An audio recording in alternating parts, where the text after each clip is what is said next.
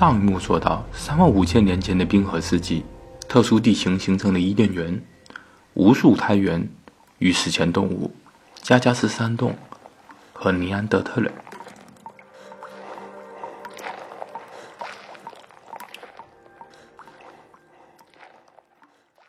尼安德特人已经离我们很远了，是否与我们没有什么关系了呢？的确，他们在旧石器时代就已经灭绝了，但现代人。包括我们中国人，基因中有百分之一到百分之四来自尼安德特人，这个比例呢，就接近于您向上论五代的基因水平。但我们无法猜测人类的迁徙是如何进行的，这是一个无法考证的千古谜团。他们在欧洲的伊甸园中被克罗马农人灭绝，而这一群克罗马农人也灭绝了。尼安德特人的基因是如何走出伊甸园来到亚洲的？如何来到我们的基因里？您知道，基因在我们的性格中起到决定性的作用。尼安德特人的基因就在我们的身体里面，直接影响了我们身体性格的方方面面。二零零六年，人类基因组计划完成；二零一五年，基因组编辑技术当选为当年的头号科学突破。我们人类已经开始被任意选择并剪辑我们后代的基因。我们也已经开始使用这项技术，用于去除我们的一些遗传疾病。人类有十几种遗传病来自尼安德特人的基因，比如说血栓、抑郁症、尼古丁成瘾症等等。为什么这些疾病基因没有在漫长的演化中被淘汰呢？因为这些基因原本并不是缺陷，而是优势。比如尼安德特人的血液能够帮助伤口快速愈合。这对残酷环境里生活的人很有用，但今天则容易导致血栓。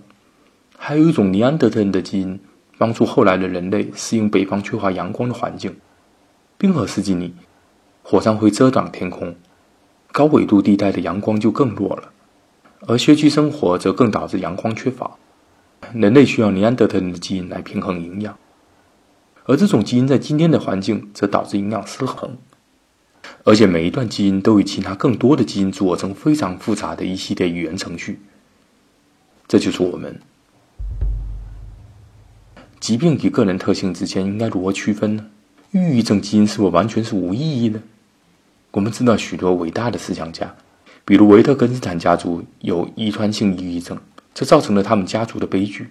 许多著名的思想者都死于自杀。我们应该拯救这些家族与思想者，取消他们的抑郁。是否应该把这部分来自远古的老祖宗赶出我们的基因元序，让维德根斯坦一家幸福快乐？尺度应该如何把握呢？我们应该取消掉我们性格中的抑郁吗？换成了乐观的基因，这个人还是我吗？我们可以从根本上解决任何问题，造出最健康、最聪明、最完美的人。这不就是一个基因工程的机器人吗？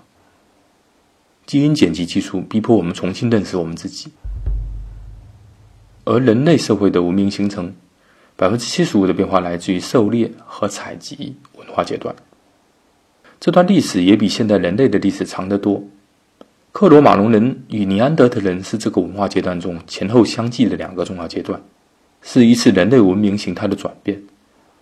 我们可以对应当下的社会变化，思考这些根本性变化对于我们的意义，从中寻找我们自己。尼安德特人是什么样子呢？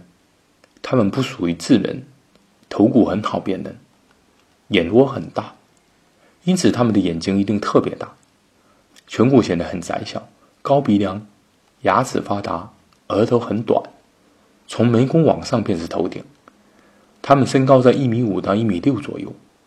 基因特性显示他们很少接触阳光，皮肤应该很白。尼安德特人的脑容量非常大，平均值高于当时的其他人类。也高于现代人类，他们中个体差异比较大。现代人脑容量在一千五百毫升左右，最高的约一千六百毫升，而尼安德特人中部分人能达到一千七百五十毫升，高出近十分之一。这是个未解之谜。这并不说明他们比现代人聪明，也许他们的大脑对他们身体各个部分的掌控比我们更加发达。考古资料显示，尼安德特人有用颜料化妆、用上色贝壳进行装饰的技术，他们发展出了复杂的丧葬仪式。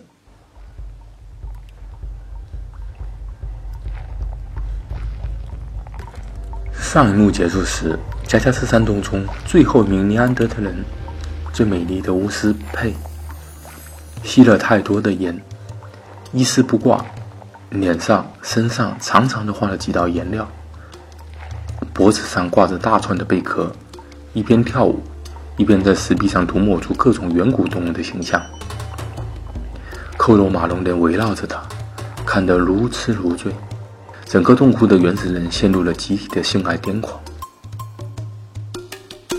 把衣服穿上，克罗马龙人的最高首领英洛森十世威严地出现在洞口，他的主人顿时安静了下来。佩呆呆地看着英洛森，突然狂笑了起来。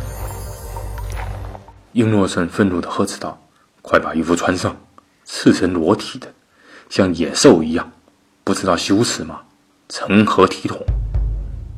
佩很奇怪的面对着这张呵斥的脸，他心里隐隐然抓住了什么。他从来没有见过这种愤怒，直觉告诉他，这似乎就是关键。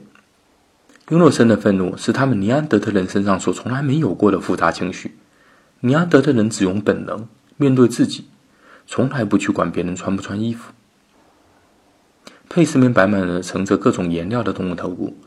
他用十个手指沾上不同的颜料，然后在石壁上仔细的涂抹起来，想把英诺森赫兹时所带有的特殊性抓出来，想把英诺森赫兹的脸留在石壁上，但这太难了。英诺森身后的两个强壮族人捡起佩的兽皮，想给佩披上。佩提起头骨和颜料，并摆出指甲，露出牙齿威胁。被吸毒过量、两眼迷离的美女露出牙齿威胁，是一种很奇怪的体验。这两个克罗马龙人不禁犹豫起来。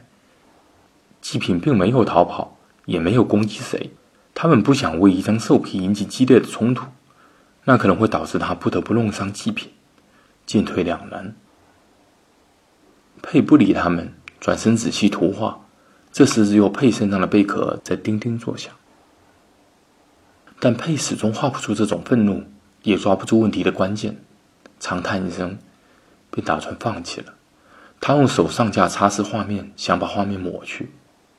有些颜料干了，有些还湿着，于是糊成一团。佩退后几步，这是原始人第一次在石壁上看见人。石壁上，英洛森的脸变得模糊不清，脸上的表情不是愤怒。而是惊恐万状。这是一个惊恐万状的英诺森。克罗马龙人全都惊呆了，鸦雀无声。英诺森颤抖着，拄着手杖走上前去，面对着他的画像，嘴里喃喃的说道：“太像了，太像了。”克罗马路人都不明白，在他们看来，这个形象很亵渎。因为他们伟大的英森实事从来都是沉稳和严肃的，有时还非常严厉。他们的巫师大人从未有过这样的表情，但英诺森本人显然不是这么看。佩突然一把推开英诺森，捡起地上一大把串了贝壳饰品的绳子，没头没脑的向英诺森的画像抽去，一边拼命抽打，一边奸笑。身边的克罗马龙人仿佛全都受到了剧烈的惊吓。纷纷扔下手中的火把，冲上来，手忙脚乱地阻止他，扯住他的贝壳项链，抓着他的头发，把他摁在地上。正常人都会有一种奇怪的强烈感觉：伤害一个画像的动作是非常无法忍受的。没有人能对伤害一个人的画像无动于衷。英洛森倒在地上，不知道有没有受伤，他浑身发抖，泪如雨下。